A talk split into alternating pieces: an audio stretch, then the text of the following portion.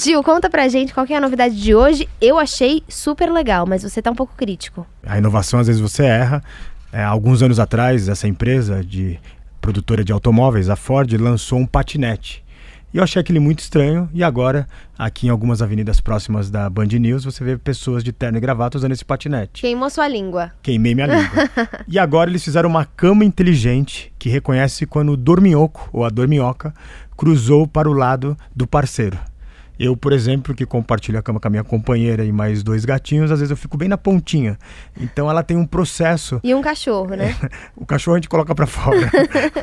Ele tem um sensores de pressão e um formato de engenharia usado na indústria automobilística que ela corrige, enfim, como se, se a cama tivesse assim um balanço e ela vai equilibrando. No vídeo fica bem claro isso e sempre as pessoas ficam dividindo a cama 50% para cada lado do companheiro da companheira. É como se fosse uma esteira de super supermercado, só que você está deitado ali em cima, o colchão vai em volta dessa esteira, então se o seu parceiro rolar para o seu lado, a cama também rola e aí você fica com um espaço a mais na cama, com espaço exatamente bem dividido, né?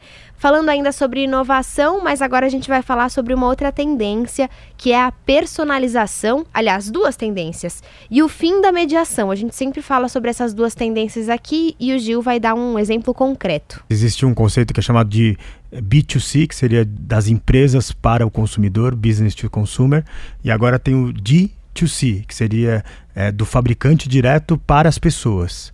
Tá? O que significa isso? Uma empresa que faz aqueles. É, cereais matinais. Cereais matinais, ela criou um site onde você entra lá, personaliza todo o seu tipo de cereal matinal. Você gosta de chocolate, coloca mais chocolate. Uva tudo, passa, que é uva polêmica. passa, que eu não gosto muito. é, gosto. Você pode. São mais de 50 tipos de, de produtos que você pode acrescentar. Evidentemente que você paga por isso. E aí, usando um conceito de inteligência artificial, ele também fala: olha, você exagerou na uva passa, ou bota, coloca mais morango. E esse site, que seria uma evolução do e-commerce, entrega direto na sua casa e da forma como você deseja desejar. Muito bem, se você quiser saber mais sobre essas duas inovações, entra lá na nossa página Revolução Band News que você encontra no site da Band News FM.